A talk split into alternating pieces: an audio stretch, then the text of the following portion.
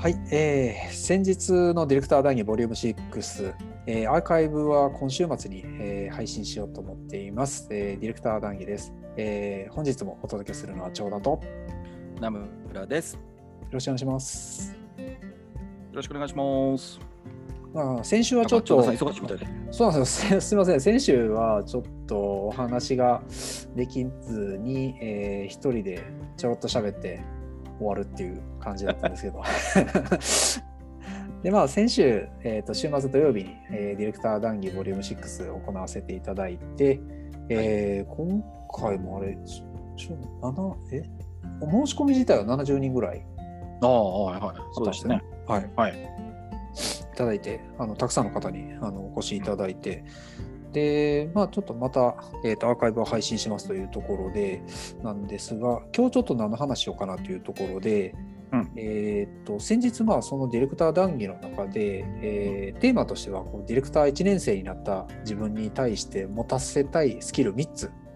うん、なんだろうっていうふうな感じの内容で、まあ、いろんなこうスキルが出てきた中で、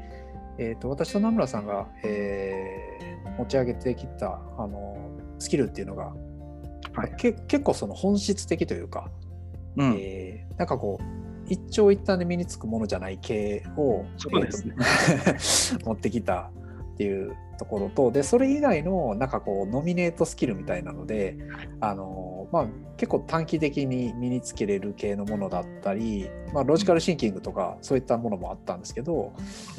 で、まあ、スキルっていろいろこうえー、羅列していった中で大きく分類すると2つに分かれるなっていうふうに思ったんですね。はいはい、で1個が、えー、長期的に磨き上げていくような、えー、概念系のものですね。うんうんうん、でもう1個はあの短期的に習得可能なもの。っていうふうな、うん、まあ、技術とか手法とかあのそれこそそのウェブ制作の、えー、知識とか、うんうん、えーと、そういったものですね。うん、で,、えーと、でその、まあ、2つに分類される中で、えー、3つ持たせたい持たせるとしたら何っていうふうに取り上げたものが大体概念系だったっていうはいそうですね。話の中でじゃあその概念系の中でもあの特にこうまあ概念系のやつって結局何がいいかっていうとあのなんか一瞬で下手したらその時代が変わってしまった時に使えなくなってしまうっていう風なものじゃなくて、うん、結構いろんなものにこう発展したりとかあのなんかこう汎用性があるというかそういったものが多い中であの思考力。はいはいはい。これって思考力ってまああの なんすかね。あの言葉で言うと簡単だし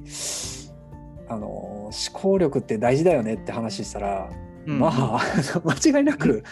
皆さんね。ね。それは大事だ。よそりゃそうやと。言うじゃないですか。いやそれは分かるけどじゃあじゃあ思考力って正味どうやって磨いたらいいんだろうかっていうのが測りにくい。か体系的にも言われてないしその方法論とかっていうのもなんかとりあえず本読めみたいな話とかねまあねいろいろあると思うね。まあ思考力っていうもの自体がなんですかねあのすごく広いと思うんですよ。もうそれこそそのマーケティングっていう言葉よりもあのマジックワードだと思うんですけど。ああなるほど。な何々思考、まあ、言うとこの間の話の中で僕図解思考って言ったりとか、はい、ありましたね。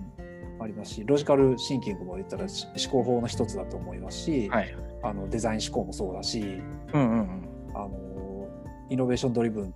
の話もそうだと思うんですけど意味のイノベーションとかね、はい。ろいろあると思うんですけど、うん、何を起点にこう思考するかっていう、まあ、思考もいろんな方法がある中で、うん、うん、思考力、まどうやってでもあれですよね。僕もこう言語化力って挙げてたし長田さんも文章力とか語彙力とかねあともう一個図解力っていうのをね挙げてて、うん、やっぱそれって考えた結果をだから文章力とかって結局考えがなかったら文章力もクソもないじゃないですか。綺麗な文章であっても中身がなかったら意味がないって話になっちゃうし。ね、僕もだから言語化力ってそのなんか概念とかをどうやってやるのかあの言葉にするのかって結局頭で考えてそれをどうこ形にするかみたいなとこでそういうのってでも長田さんじゃあ意識して何かやってきました？キャリアでカバーしてますって話？いや。いや思考力思考力を目的に何か学んだっていうことは ないです、まあ、僕もないですけどね。ないですよね、うんいや普段のなんていうかな思考力ってでもさっきその冒頭で中長期っていう話もあった通りでなんかなえっとこれをやったから思考力が身につきましたってことあんまなくてでも例えば HTML のスキルって使用書を読んだりチュートリアルをやりましたって言ったらできるようになりましたってなるじゃないですか。はい、だから結構普段の習慣が思考力を作るんじゃないかなって気はするんですよね。あ要は自分思考力の手前で自分が普段どういうふうにものを考えてるかとか、うん、ものをどういうふうに捉えてるのかとかっていうようなことがこう思考力の源泉になっていて、それのこう普段の習慣がずっと継続していってさらにそれが進化してあの深くなっていく進化していって、いわゆる思考力があるねとか、うん、考えが深いねとかそういうところに行くんじゃないかなと思うんですよね。あつまりまああの例えばその逆全く逆の言い方すると思考力がないっていうのは、その、うん、めめっちゃ言い方悪い感じになっちゃうかもしれないですけど、うん、そのなんか物事を全然深く考えられないというか、うん、っていう状態が、まあ、思考力がないっていう状態だとしたら、なんか物事を掘り下げて考えられるかどうかっていうのが思考力があるかどうかみたいな。うん、そんな気がするんですよね。うん、だからなんか一つの物事に対して例えば多面的なものがある多面的な捉え方があるよねっていうことを前提になんかいろんなことを考えてしまう人って多分いて、まあ、僕も多分そんなタイプなんですけど、うん、なんか例えば今ここに iPhone っていうのがあってまあ、僕、えーと、プロダクトレッドを使ってるんですけど、うん、例えば赤いよねっていう情報もあれば iPhone12 mini だよねって話もあれば例えば薄さがこれぐらいだよねとかって話があったりするけども、はい、例えば、単純にいやスマホでしょって以上で終わる人とか、うんうんうん、でさらにそれに対して別に赤いとか薄さがどうとか型番とか何の意味があるのみたいな。だってスマホはスマホでいいじゃん。以上で終わる人か、うんうん、が対してもっとこれって何なのみたいなことを思えるかどうかっていうことが日常の中にある人っていうのは結構こう考える。だから思考力があるというのは結果論なのかもしれないですねそういう意味で言うと。うん。普段からそんなことを考えていて、はい、人から見た時に相対的にあの人は思考力があるっていうふうに映るけども、うんうん、本人はだから思考力があるのかって言われたらいや普段からそんなことばっかり考えてるからさみたいな 人かもしれないなって気もするんですよね。はいはいはい。じゃあそのそうですよね。その思考力っていうのがまああの次の段階としてはそのアウトプットにどう生かされるかみたいなのもあって、うん、あの頭の中では深くいろんなことを考えられているけどもあのそれをアウトプットする速度が速いあるいは遅いけどちゃんと出せるとか、うん。うん、えっ、ー、と遅くて出せないっていう状態だと、あのあの結結果論というか客観的に見て思考力がないっていうふうに判断されてしまうっていうことになってしまうと。そうそう。その本人の中ではなんかこうあれこれ考えてるけど、うん、言葉にもあの文章にもあの形ができなければ、うん、まあそれはあの分かんないですからね第三、うん、分かんないですからね。うんだから考えてるだからあそういう意味で言うと考えてるだけでは多分ダメで、うん、えっと、この間のイベントでやったみたいに文章力も語彙力も図解力も、結構必要で、うん、だから考えを表に出せてこそ表に出せるというか第三者に分かる形にしてこそ思考力が多分あるって言える状態なのかもしれないですね。うん。だからまあその第三者に分かるようにっていうのがいきなりがえーと、例えばまあハードルがちょっと高いよっていう場合やったら、まあ、誰も見てないあの秘密の日記にあのそれをしたためるとか、っていうのもまあある意味トレーニングとしてはありっちゃですよね。そうそううん、なんか僕自分がディレクターとしてこうなんですかねアイディアの種みたいなのを見つけるの見つけるためにってことで結構昔からいろんな方にお伝えしてるのがその物を目に入ったら何か突っ込んでくれと。なんでやねんと。例えば iPhone 見てなんでこの形やねんと。関西人限定になりますいやその関西弁の方が分かりやすいじゃない？僕も西の人間ですからね。まあそうですけど。だからこう例えば自販機を見てなんでやねんというのとか、でそれの答えは正しい答えは別に極論いらなくて、うんうん、なんていうのか人間の脳ってなんでやねんっていうかかななんでなのとか なんでもいいの？ちょっとべあの方言はどうでもいいんですけど。その問題提起を脳みそが与えられると、うん、何かをリアクションしようとする作用って僕脳みそ確かあるはずなんですよ。うんうんうん、なので、えっと、その習慣になるなるまでっていうことで言うとなんか目に映った時になんでここに置いてんだよとか、うん、なんでこの色なんだよとか例えば自販機で見た時になんで3列なの？他は2列のとこもあるじゃんとか、はいはい、なんでこの時期なのにいまだにコールドがこんなに多いんだよとか、はい、逆に言えばいつまでホット置いてんだよとかってこう春になったらね。あっていうことをやった時にあこれってでもこういう意図があるからかなっていうことを考えるようになっていくっていうのをずっと繰り返していただくと僕はあの今今で今日のテーマで言うと思考力っていうのはちょっと身についてくるというか。なるほどなるほど、うん、それはなんかずっと昔から結構言ってはいたんですよね。ああ、そうか。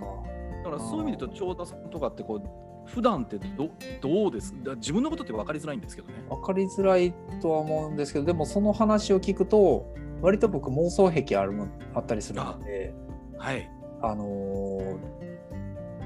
なんかなんかそのさっきの自販機のやつが、まあ、3列のやつもあれば2列のやつもあるってなった時に、うん、じゃあここに2列のやつがある意味っていうのは何やろうかとか、あそれそれそれ絶対理由はあるはずやと。そうそうそうあのなんかデザインのあの勉強というか学生の時に、えーと、本読んだりとか、えーと、して、なんか先生からこういろいろ話聞きながらやってたのはデザインって絶対理由があると。うんじゃあその理由って何やろかっていうのは言ったらあの作った人に聞けば分かるかもしれないですけどそれって自分の中で何でやろうっていうことをちょっと考えてみるっていうふうにするとあの自分が何か作る時のヒントになるんじゃないかなっていうのがあってあの結構そういうなんか妄想を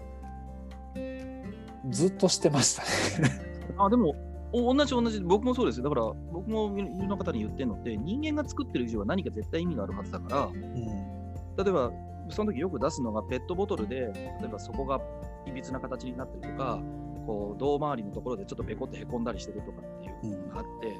うん、で、なんでなのって言ったら、あれは多分強度を上げるためとかっていうのがあるわけですよね、持ちやすさとか。でじゃあそれがつるんとしてるのっていうと例えばもっとベコベコなもので言うと色ハスっていうのがあって色ハスっていうのはあれはもうベコベコわって崩せるようなぐらい薄いのをやったんですけど、はい、実はあのペットボトルを潰せるようにっていうコンセプトでやり始めたのは僕が知る限りその前にポカリセットが先にやり始めたはずなんですよ。うんポカリスエットはあの、ま、つるんとした形のままでそれをやり始めてでも強度が足りないからって言って中にガスを充填してるんですよ。うん、でパンパンに膨らましていて、えっと、搬送の時の、えっと、型崩れとかを防ぐって方法をやった後にイロハスがあのベッコベコのやつを作り始めたんですね。うんなので僕もなんかその必ず意味があるはずなのでそれは正解じゃなくてもいいからなんでやねんっていうようなことを思ってでこうちゃうんかみたいなことを自分の中でずっと考えていくとその思考力と呼ぶものなのかだ僕なんか長田さんそれを妄想って言ってましたし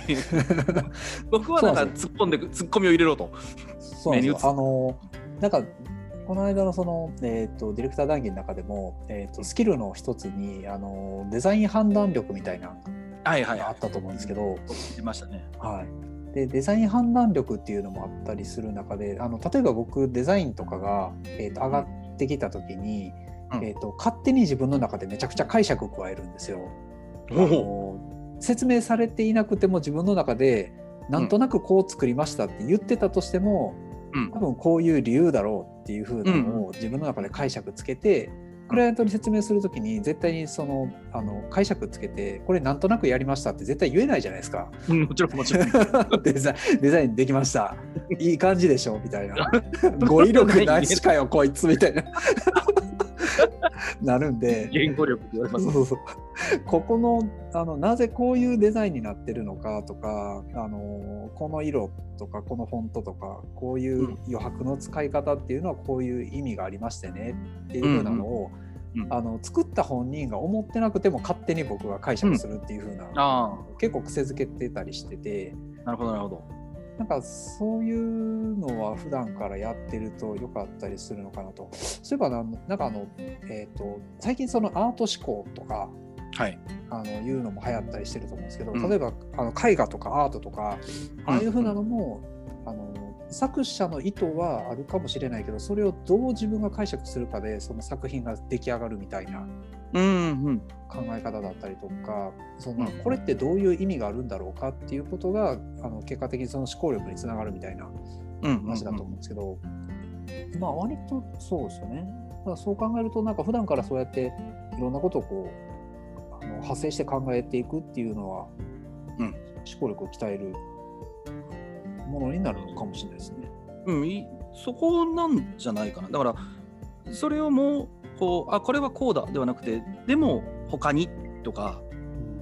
それ以外に考えたらさとかっていうことでもうちょっとずつ派生をしていくと思考がどんどん広がっていくんじゃないかなとかって思ってるんですよね。うんだから目の前に映ってるものがあ自販機、えーと、コーラを買いました以上みたいな。だからその例えば大きな、えーとコンベンションセンターみたいなところにある自販機って、えー、と横にお金を入れるんですけどこう受け口がついててくれててスルスルってあの縦じゃなかったりするんですね。横に入れるってあのバリアフリーのためにっていうので。へあのコインの入れ受け口のところにあありますね棚がついてるはいはいあれってだから横入れなんですよね。でも、機械の構造としては本来縦入れの方があの自販機っていいんですよ。でもなんであれをわざわざやこれ横なの？っていうのをパッと見たときにこう何も考えずにこうお金をチャリンチャリンチャリンって入れてるのか、おうこれ横いいやんっていう。なんでこれだけ横なっとんねんって気づけるかどうかってことだと思うんですよね。うんそれがなんか普段のこう癖になっていくといいしまあ思考力直接思考力になるかどうか、まあ、それ以外にねアウトプットするスキルも必要なのででも頭の体操には多分なっていくんじゃないかなって僕は思ってますけどね。そうですね。うん、まあ、何かしら、なかなか。そうですね。なんかそうやって普段から、まあ結局普段からの動きですね。うん、だから中長期的にかかるし、えー一度形になると中長期的に、えー持ち持ってていいツールなので 多分きっと僕らはこれをやっぱりもうおっさんになったのでそっちを選んだんじゃないかなって気がしますけどね。ああ、確かに。うん、でエクセル力とかパワーポイントのスキルとかって2人とも選ばなかったじゃないですか。まあ、そうですね。それはまあ分からんでもないですけどね。うん、パワーポイントは、うん、まあ、うん。でも この間のイベントではそれを1位、2位とか3位に選ばなかったじゃないですか。いや、なかったですね、一切。なかったですもそもなかったですよ。なかったですね。京田さんがその他のノミネートに置きツールの操作でやっとしかもかなり後ろの方に入れましたもんね。入れてましたけど、うん、まあ、ね、ファイルのやり取りするからいるよねっていう程度なんで、うんうん、優先度優先度は全然ね優先度的にはそんなに高くはないですね。なのでこの思考力はそこら辺がやっぱ大事で一度身につけると今の飯食ってる種かなって僕も思うので、確かに。はいはい、